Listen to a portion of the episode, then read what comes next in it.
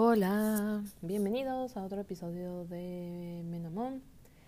Otro miércoles de reflexión conmigo. Eh, la verdad es que estos últimos días han sido como de demasiada reflexión en muchos aspectos. Y bueno, primero eh, les quiero comentar lo siguiente. Eh, lo dije en mis historias de Instagram. Si no me siguen en Instagram todavía, estoy como arroba menamo. pero bueno, me voy a tomar unas semanas fuera eh, para terminar la primera temporada de este miércoles de reflexión que ha sido increíble. Y em, me voy a tomar eh, al menos dos semanas eh, porque pues viajo de regreso a México, estoy terminando mi primer cuatrimestre de, de la especialidad. Em, traigo como muchas cosas en la cabeza y la verdad es que creo que también lo que se tenía que hablar en la primera temporada ya fue. Y eh, la verdad es que estoy muy contenta. Eh, en general, creo que he tenido muy buenos comentarios, he tenido muy buena retroalimentación y hay personas que no se pierden para nada los miércoles de reflexión y que incluso me mandan mensajes así como de, oye, ¿qué onda con el miércoles de reflexión?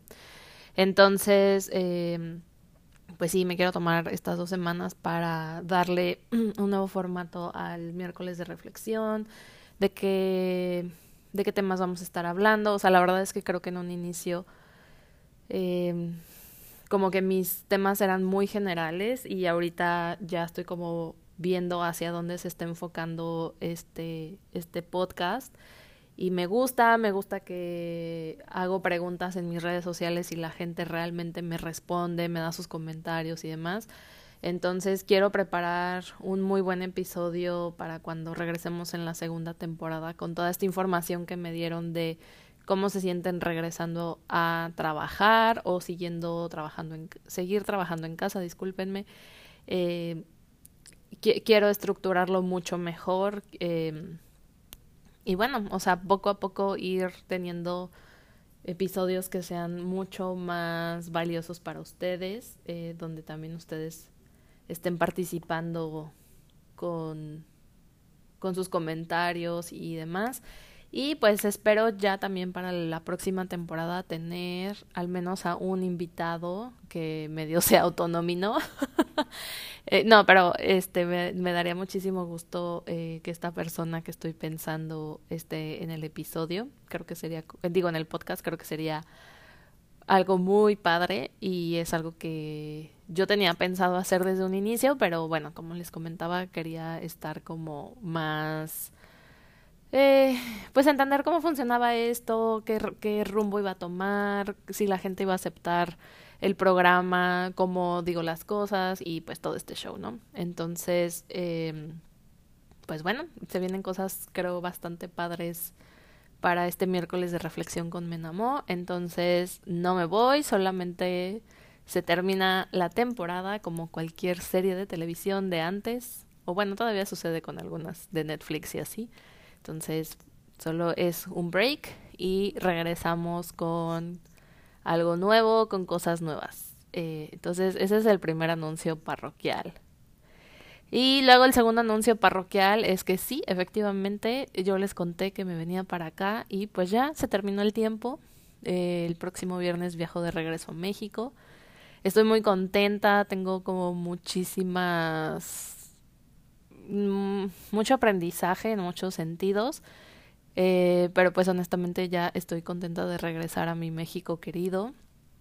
Eh, como en todo en esta vida hay cosas eh, de las que se aprende y hay otras que pues no son como la mejor experiencia. No me pasó como nada nada grave ni nada terrible, pero pues sí definitivamente ayer le comentaba a una tía que este tema del contacto humano y de sentirme cerca de mis amigos, de mi familia, pues sí es sí es complicado. El viernes pasado la intern que teníamos por acá Em, terminó su periodo y cuando me estaba despidiendo de ella al final me dijo, oye, te puedo dar un abrazo. Eh, ya regresamos con eh, más eh, cubrebocas por acá en el trabajo, no habíamos estado usando hasta el viernes pasado. Entonces, eh, me pareció muy curioso porque pues cualquier persona en México o en Latinoamérica creo que cuando te despides de alguien lo haces con un beso y un abrazo. No en tiempos de COVID, o sea, vamos a aclarar eso, pero me pareció muy curioso y pues bueno, nada más eh, se, los, se los quería compartir. Eso es como mi segundo aviso parroquial. Eh, me gustó mucho estar aquí, ahí es definitivamente una forma de vida totalmente diferente. Eh, extraño mucho hablar en español, por eso me encanta también hacer el podcast porque puedo hablar y hablar y hablar en español. Todo el día, todo el tiempo estoy pensando en inglés porque todo el mundo habla en inglés aquí en el trabajo, todas las preguntas se me hacen en inglés, salgo de aquí y pues si voy a algún lugar todo es en inglés, entonces eh, justo ayer alguien me saludó en español y esta persona sabe o sea, entiende español, no lo habla muy bien, pero bueno, yo me fui de corrido y me dijo, oye, no, espérate, o sea, yo no hablo, o sea, no te entiendo, hablas demasiado rápido, ¿no? Entonces, definitivamente sí, ya es momento de volver.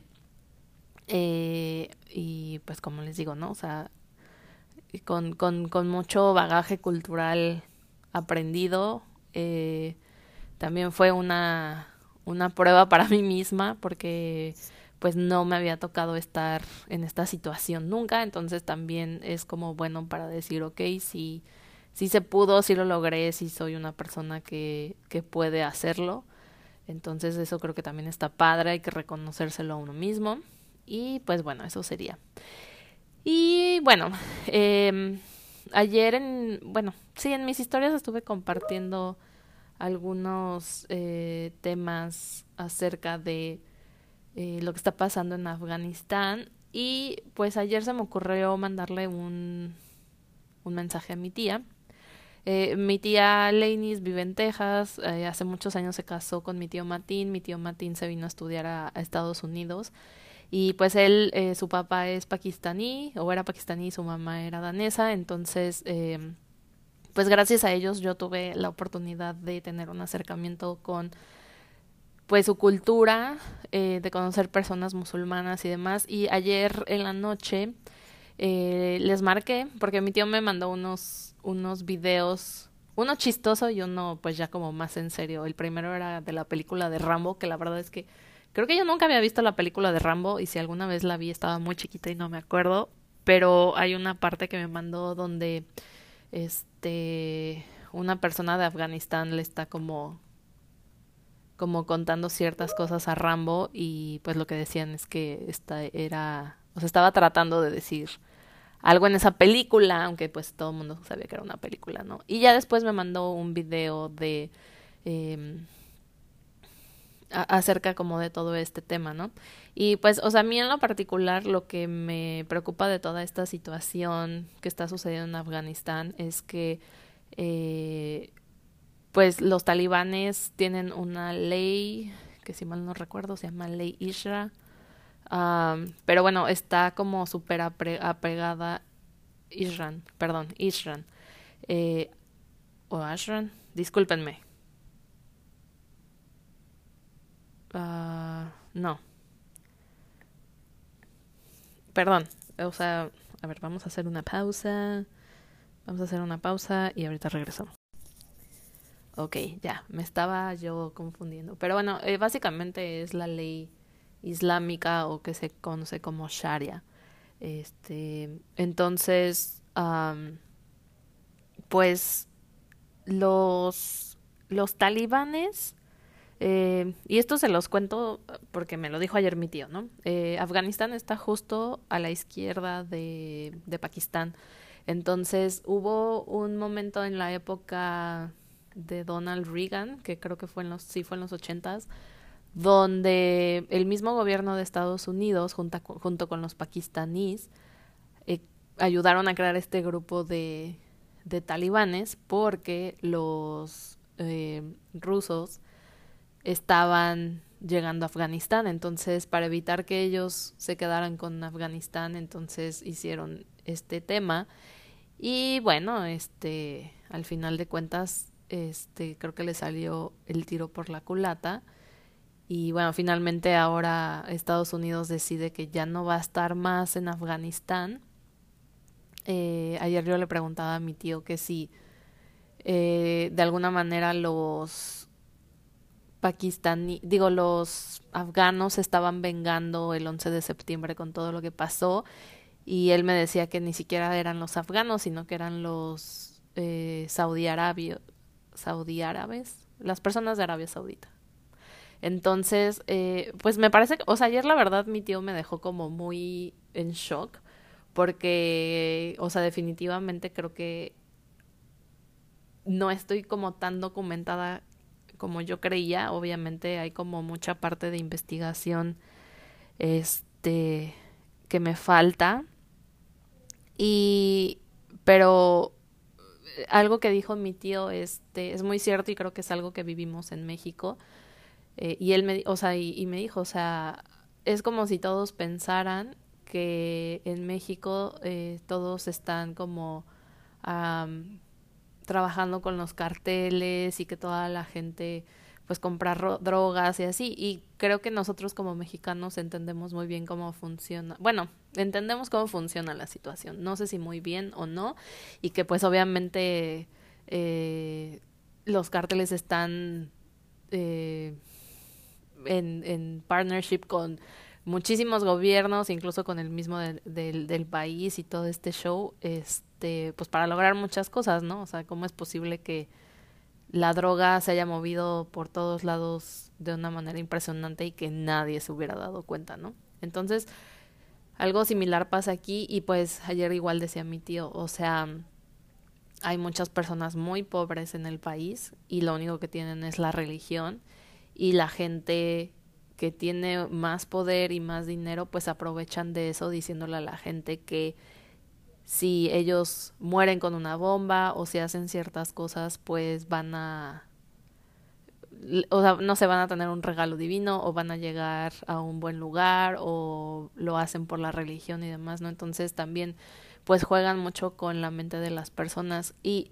lo que más me impresionó de lo que me dijo mi tío es que pues realmente los talibanes o el pueblo afgano más bien no ha tenido la oportunidad de gobernar su país, porque desde hace 40 años no los han dejado, han, han estado en guerras, los han invadido y todo este show. Entonces, ayer decía, o sea, tal vez esta es la oportunidad para que ellos hagan lo que tienen que hacer. Puede ser bueno o puede ser malo, no lo sabemos, pero les tenemos que dar la oportunidad. Y cuando me dijo eso, la verdad es que primero dije, no, pero después dije, ¿por qué no? O sea, si al final de cuentas es su país y si no los han dejado hacer nada, pues no podemos juzgarlos. Ahora, lo que sí le dije a mi tío es que yo no estaba de acuerdo en que a las mujeres lo las pues sí, o sea, básicamente por el simple hecho de ser mujer y de existir, pues no pudieras hacer nada, ¿no? O sea, no puedes estudiar, no puedes salir a la calle sola, no puedes vestirte como tú quieres, no te puedes maquillar, no te puedes pintar las tuyas, este, no sé, creo que son 29 cosas que al parecer no puedes hacer. Entonces le dije, eso sí, la verdad no me parece correcto. Bueno, entonces, eh, o sea, la verdad es que me pareció como como bastante sensato lo que me dijo mi tío y pues sobre todo o sea, creo que también tenemos que entender nosotros que han vivido invadidos y gobernados por personas que ni siquiera son del país. Eh, ahora, si los, talibanes son eh, el mejor grupo para dirigir el país o no, pues eso es, como dice mi tío, algo que necesitamos ver. Eh, repito, no estoy a favor de que le quiten los derechos básicos a las personas, no solamente a las mujeres, sino en general, porque también eh, mi tía por ahí me decía que ella sabe de muchos hombres que se han, em, se han puesto para defender a las mujeres y pues también a ellos les ha tocado y bueno en general creo que los niños no deberían de sufrir ningún tema de pues que los priven, ¿no? De, de, tener una niñez, de que se los lleven al ejército nada más porque sí, cosas por el estilo, ¿no? Y el último comentario que me gustaría hacer al respecto es que hace algunos años a mí me, mi tío y mi tía me invitaron a una boda. Eh, primero llegué a Texas, manejamos hasta, bueno, yo no manejé en ese momento, ¿verdad? Pero eh, nos fuimos en coche hasta Chicago. Y eh, fue la boda de uno de, los hijos de los mejor, del mejor amigo de mi tío, eh, Enam, y su esposa Ruby. Eh, hermosas personas. La verdad es que esa ocasión yo la, la pasé muy bien porque yo me sentía como si estuviera en una boda mexicana o en una fiesta mexicana, o sea, mucha comida, llegabas y te daban té, este, todo era así como muy bello. La boda sí fue diferente, o sea, fue una fiesta de tres días y todo este show. Y, o sea, sí me tocó ver cómo, cómo rezaban, cómo las mujeres estaban en un, en un cuarto, nosotros, los hombres en otro.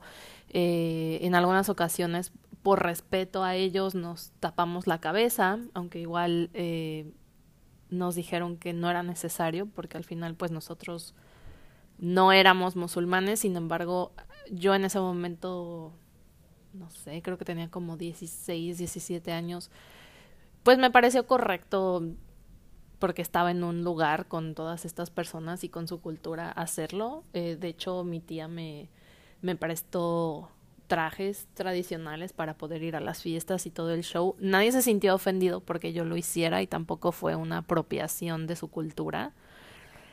O yo no lo veo así, a lo mejor estoy equivocada. Eh, y al contrario, o sea, me trataron súper bien. Ruby y Enam conocieron a mi mamá hace muchos años y pues era la primera vez que me veían ellos, creo. Y me trataron como, como como si fuera, no sé, su sobrina. O sea, me sentí, me sentí muy bien, me sentí súper bien. Y bueno, eh, ellos tienen tres hijos y una de sus hijas es, tiene una hija, ¿no? Y pues ayer mi tía me contaba que ahora los hijos son los que se están convirtiendo en personas como mucho más conservadoras que los papás. O sea, la generación, mi generación, ahora es mucho más conservadora que la generación de mis tíos. Entonces, eh, sus, los hijos le han hecho a su mamá que se tape la cabeza, que haga cosas que ella no quiere hacer, pero como son los hombres, entonces lo hace. Está, está muy complejo el asunto y en esta ocasión les pido que por favor no juzguen, este, porque pues nosotros no estamos en esa situación, no la estamos viviendo, pero a lo que quiero llegar con todo esto y con lo que me decía ayer mis tíos es que ahora los jóvenes son los que están imponiendo que se regrese a este eh, a esta estructura muy conservadora, a taparse la cabeza, a no enseñar mucha piel, a no hacer ciertas cosas, a solo estar en su casa, las mujeres y cosas así. Eh, igual la los sobrinos directos de mi tío este fueron se casaron a través de eh, matrimonios arreglados. Entonces pero ellos lo quisieron. Entonces esto es lo que yo quiero dejar muy claro.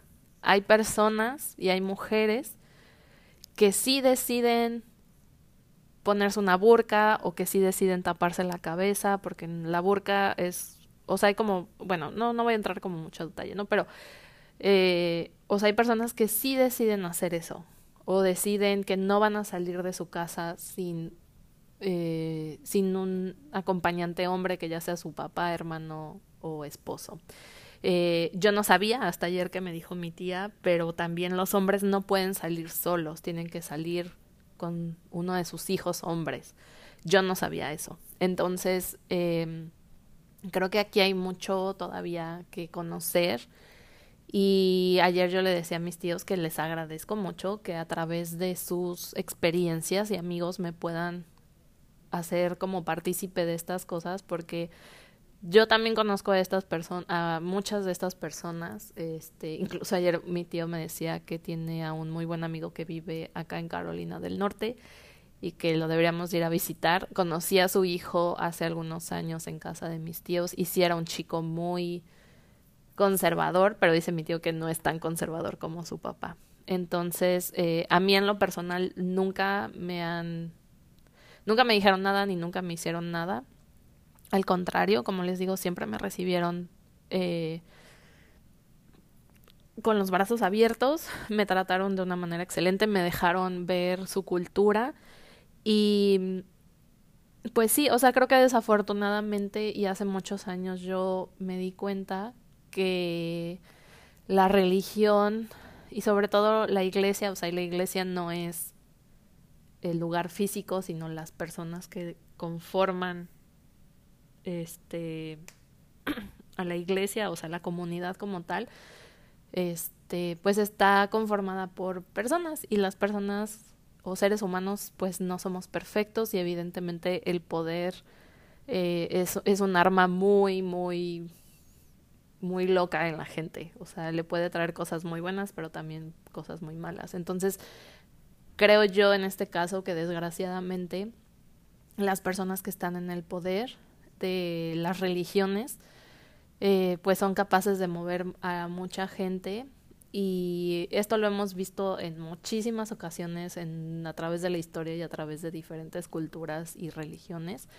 Eh, yo crecí en una familia católica, me llevaron a hacer mi primera comunión, la confirmación y todas esas cosas. Hoy en día yo ya no creo en eso.